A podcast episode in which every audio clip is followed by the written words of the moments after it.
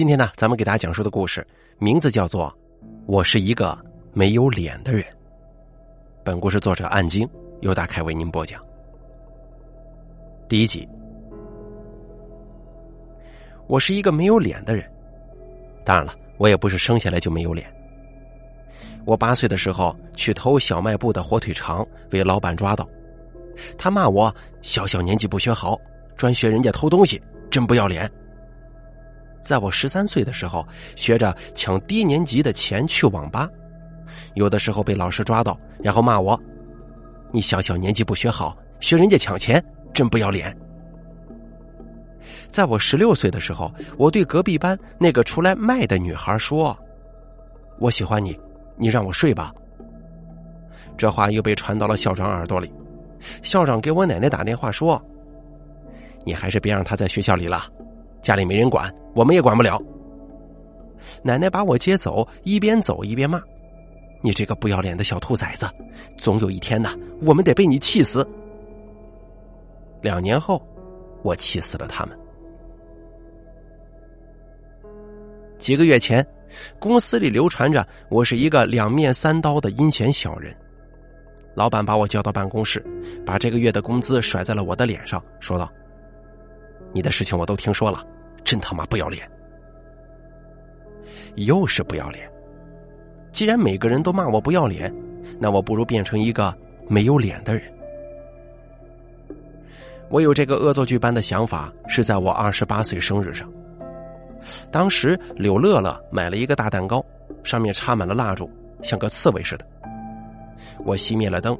整个房间的亮光都集中到了他那张涂着明艳口红的脸蛋上，他在笑，眼睛却直勾勾的盯着我说：“亲爱的，许个愿吧。”我忽然打了个寒颤，他很少用化妆品的，今天的打扮让我有种错觉，他好像不是他了，或者说他的脸不是他的了。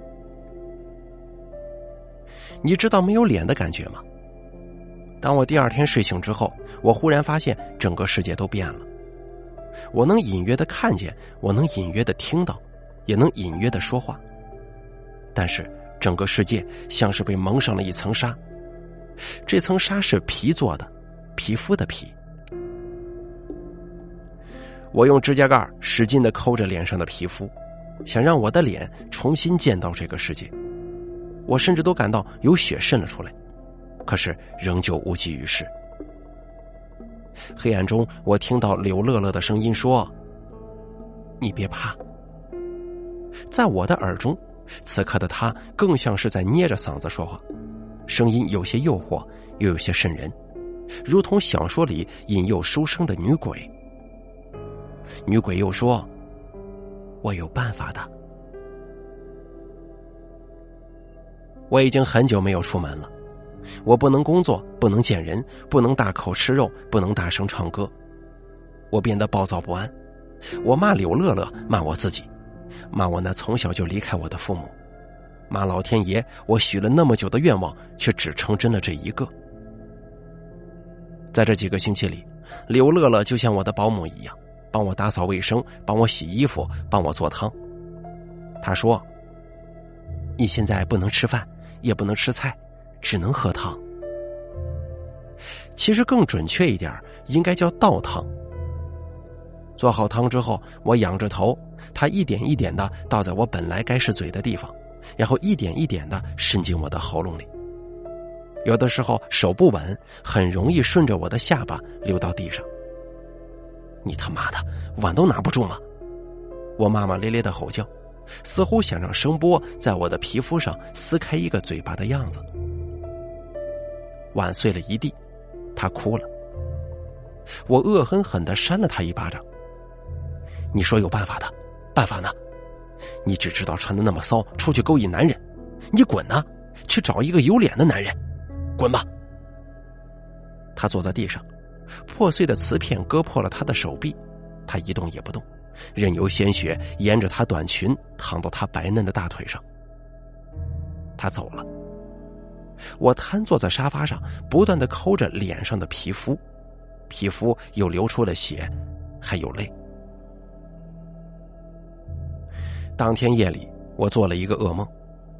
午夜时分，刘乐乐浓妆艳抹的从屋子里出来，到了一个陌生的楼宇内，跟一个陌生的男子搂抱在一起，他们像两条蛇一样紧紧的缠绕着。我站在刘乐乐身后，浑身止不住的颤抖。突然，刘乐乐扭过头来，却是一张狐狸的脸。那只狐狸笑眯眯的冲我笑，温柔而又魅惑。他说：“你不是让我找一个有脸的人吗？我总算找到了。”我望向那个有脸的男人，男人很帅，我总觉得在哪儿见过，却又不记得了。狐狸忽然声音变得又尖又细，笑容也变得难以忍受的别扭。我永远不会离开你，我要让你永远的爱上这张脸。我被吓醒了，我摸着黑接了一杯凉水，仰着头一边喝着，一边心有余悸的回想刚才的噩梦。我注意到，他最后一句话用了两个“永远”。永远是个很可怕的词，没有尽头，源源不断。不论山崩地裂、宇宙毁灭，永远一直都在。刘乐乐走了，我努力适应没有脸的生活。我一个人烧水、喝汤、摸索着洗脸，每次洗脸我都要洗很多次。我总觉得我的脸没有了，是因为我很不干净。我做了那么多不要脸的事情，所以他才会走。所以，乐乐也才会走。可是乐乐并没有走。每天下午，我都会听到有人重重的敲我的屋门，门口放着他送来的一碗汤。我喝完收拾好，在第二天午饭之后把碗放回原处，像监狱里的犯人定时领饭菜一样，循环往复，没有尽头。不过汤很美味，我说不清这是什么汤。有点像羊汤，却是又有点像鸡汤的味道。总之啊，怪怪的，却很香。我想他做汤的时候肯定很用心吧。先把肉浸泡在冷水里，然后切成规整的一块块，跟花椒大料在锅里煮上很久，然后等到香味开始溢出的时候，再转为小火熬上一阵子。最后他吃肉，我喝汤。阳光很刺眼，今天大概是他离开之后的第七天。我睡得很安稳，没有做梦，也没有起床。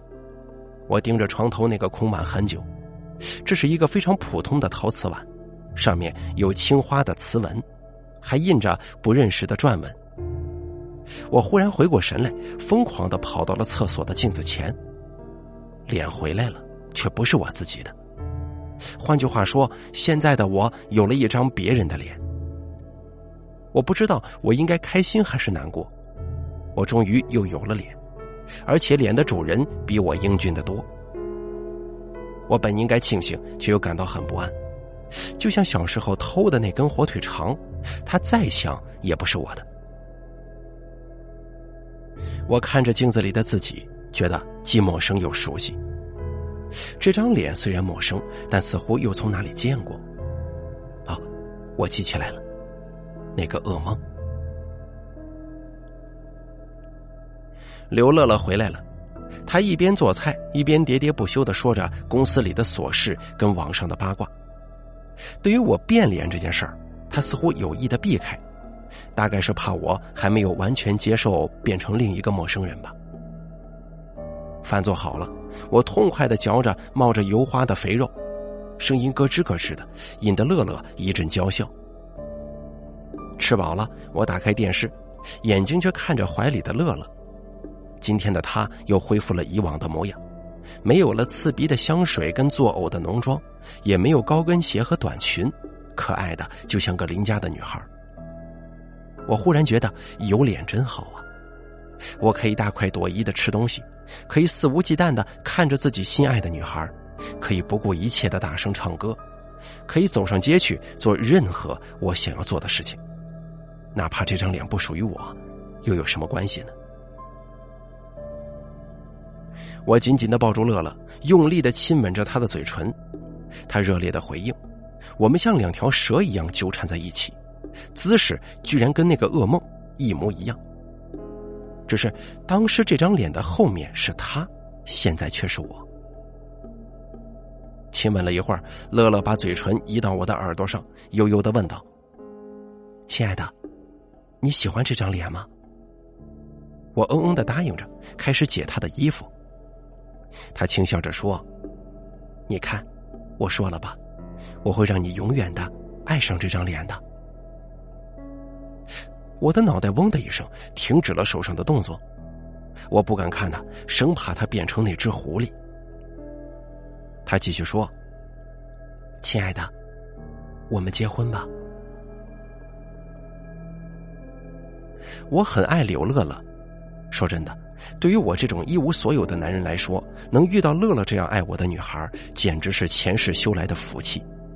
可我却没有答应他。我说：“等我攒够我们房子的首付，我一定风风光光的娶你。”这句话我只说了一半，还有一半是我的一肚子疑惑：我的脸到底属于谁？刘乐乐跟这张脸的主人又有什么关系？脸是怎么消失的？又是怎么回来的？我总觉得乐乐有很多秘密瞒着我，这些谜团深深的埋在我的心里，让我不敢再往前迈出一步。乐乐上班去了，我漫无目的的走在大街上，一边畅快的享受着阳光的抚慰，一边想着心事。不知不觉间，我来到了他最喜欢的那家咖啡馆。他喜欢咖啡馆，他觉得咖啡馆很安静，而他喜欢安静。可是今天呢，这间咖啡馆却并不安静。门口，一个老太太带着一群人在大声的吵闹。要咖啡馆把他的儿子还给他。仔细听下去，好像是老太太的儿子在这座城市工作。某一天，他在这里喝了最后一杯咖啡之后就失踪了，再无音信。就在我准备离开这个是非之地的时候，老太太发现了我，窜到我的面前，死死的盯着我，像是我杀了他儿子一样。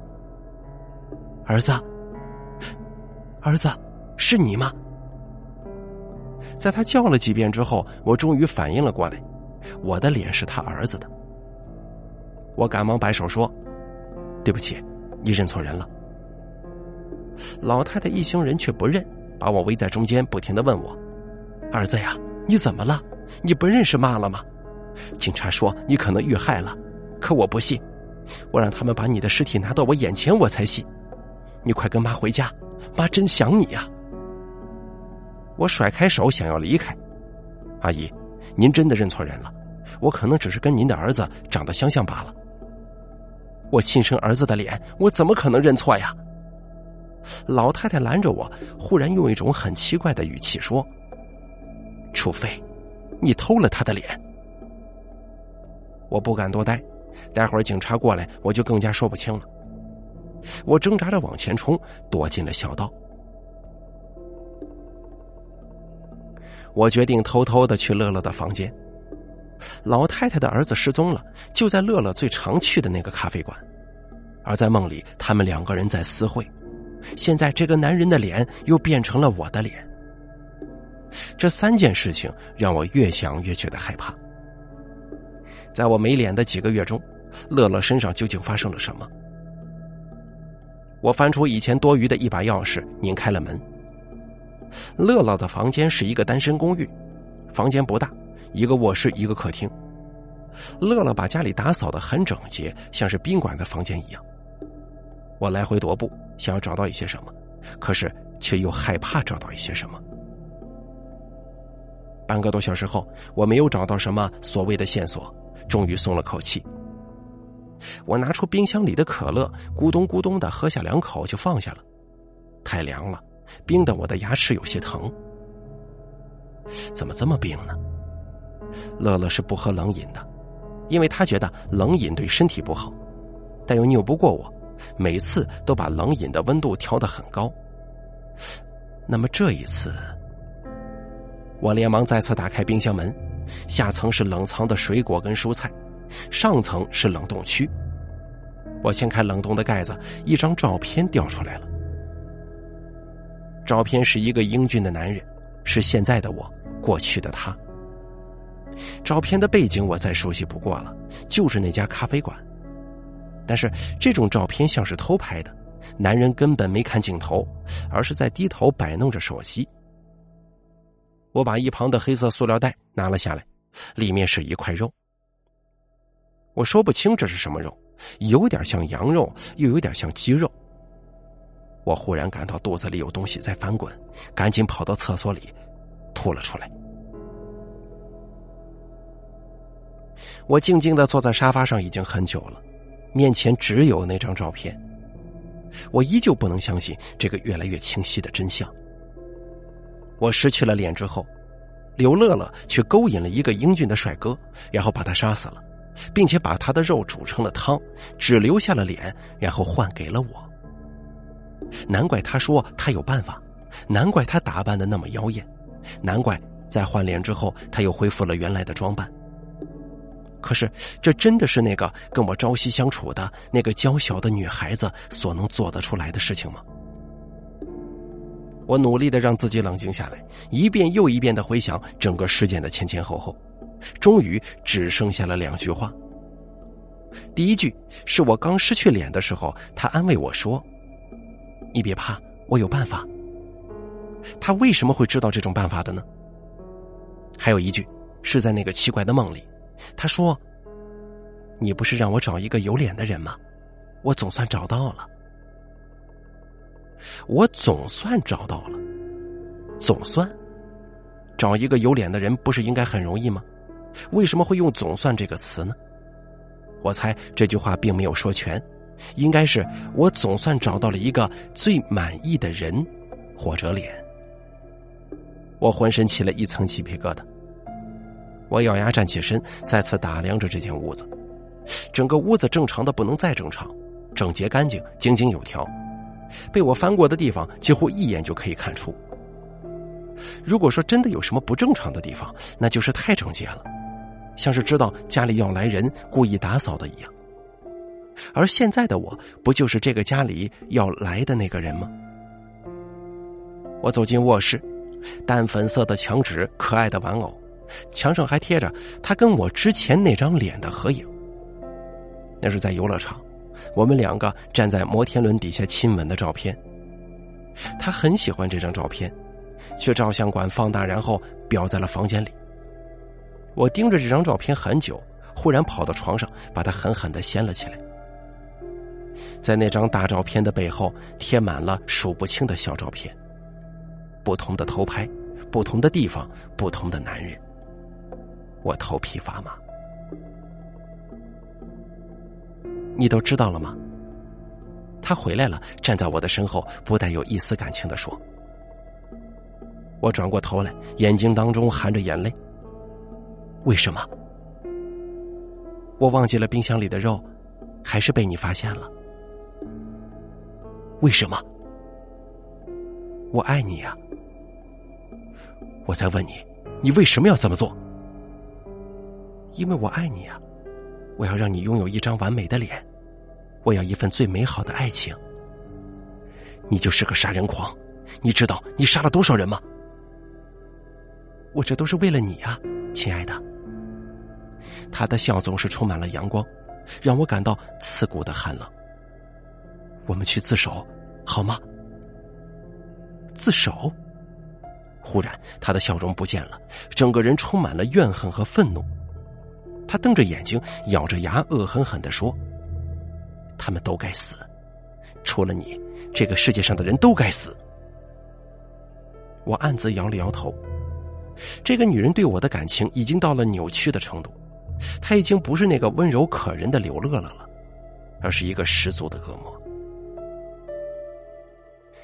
最终，我还是报了警。警察带走他的时候，在他房间里翻出了一本日记。在之后的每一天，我都会来到这个房子里打扫整理，像他照顾我一样照顾这个家，等待着主人的归来。二零零五年四月十三号，我恨我的母亲，如果她不是鸡的话，我也不会被人吐口水了。二零零五年五月七日，我恨我的同学，他们骂我不要脸，说我也是出来卖的，一次一百。二零零五年五月十一日，我恨我的老师，我在学校门口被一个混混拦住，他说要睡我，给我钱，我哭着告诉了老师，他却说你活该，谁让你不要脸的？二零零五年五月十三号，我又碰到了那些混混们，他们把我围在墙角，撕扯我的衣服，我想要反抗，却被他们打得更狠。路过的人那么多，没有一个人帮我。我回到家。那个被我叫做母亲的人，却怪我不好好学习，整天就知道跟人打架。说着说着，他又开始怪我的父亲。我没有见过我的父亲，但我想，如果他在，他一定会帮我狠狠的教训那些人，在母亲责怪我的时候，把我护在身后。二零零五年六月八日，也许是上天听到了我的心愿，我终于见到了我的父亲。他跟我想象中的一样高大，只是浑身的酒味让我很不舒服。他把母亲攒下的钱都拿走了。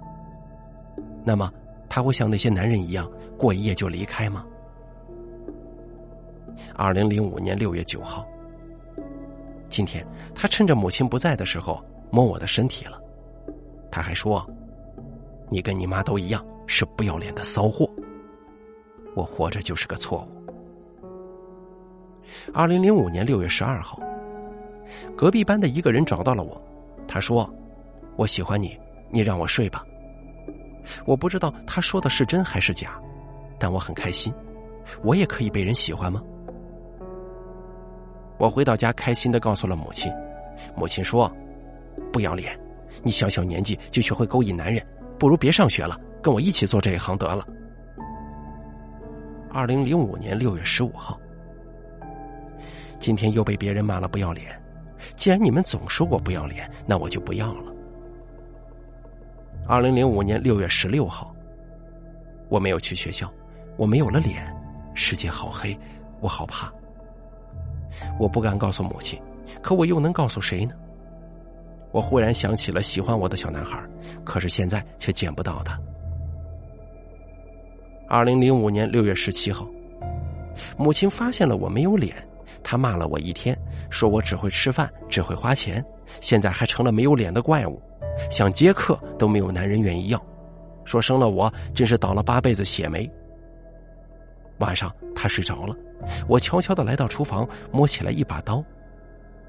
也许母亲说的对，我是怪物，可怪物是坏的，怪物应该比所有的人还要坏，对吗？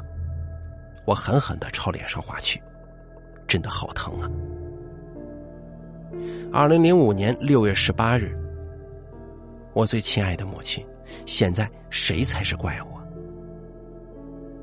二零零五年六月二十三号，我慢慢的适应了这张脸，但是这张脸又老又丑又让人恶心，我要再换一张年轻漂亮的脸。二零一二年九月二号。我再次遇到了他，那个喜欢我的男孩子，我也要喜欢他，我永远不会离开他，永远。二零一二年九月五号，我闯进了他的生活，可他总是对另一个女孩魂不守舍。没关系，亲爱的，我会变成他的，我会变成你喜欢的任何模样。二零一三年二月十四号，今天是情人节，他终于爱上了我。他站在摩天轮底下亲吻我，我好幸福。二零一三年八月九号，最近他很不开心，好像是因为工作上的事情。亲爱的，你是世界上最完美的人，那些老板同事都该死。二零一三年十二月十二号，今天是他的二十八岁生日，不知道他许了什么愿，我想一定是关于我的，可我最大的愿望。却是你呀！二零一三年十二月十三号，他忽然没有脸了，就像曾经的我一样，他有些暴躁。我理解你，亲爱的，我都理解。二零一三年一月二号，绝望的生活终于摧毁了他的耐心。跟我计划的一样，今天他再次发了脾气，骂我骚，还把我赶出了家门。对不起，亲爱的。不过那只最完美的鱼儿已经上钩了。快了，你就要拥有一张最完美的脸了。二零一三年一月三号，除了他，世界上的男人果然都跟我那个父亲一样，喜欢女人美丽的面孔，杀死他们简直轻松极了。我剥下他的脸，将他的肉用大火精心熬制了很久。根据我的经验，只有用喝肉汤的方式，才能让那张脸最快的适应新的身体。七天，只需要七天。二零一三年一月十号，亲爱的，你激动吗？这一天终于到了。不要怕，我在今天的汤里放了足够的安眠药。这一切不过是一个梦，梦醒了，我们依然像往常一样，永远不分开。亲爱的，我来了。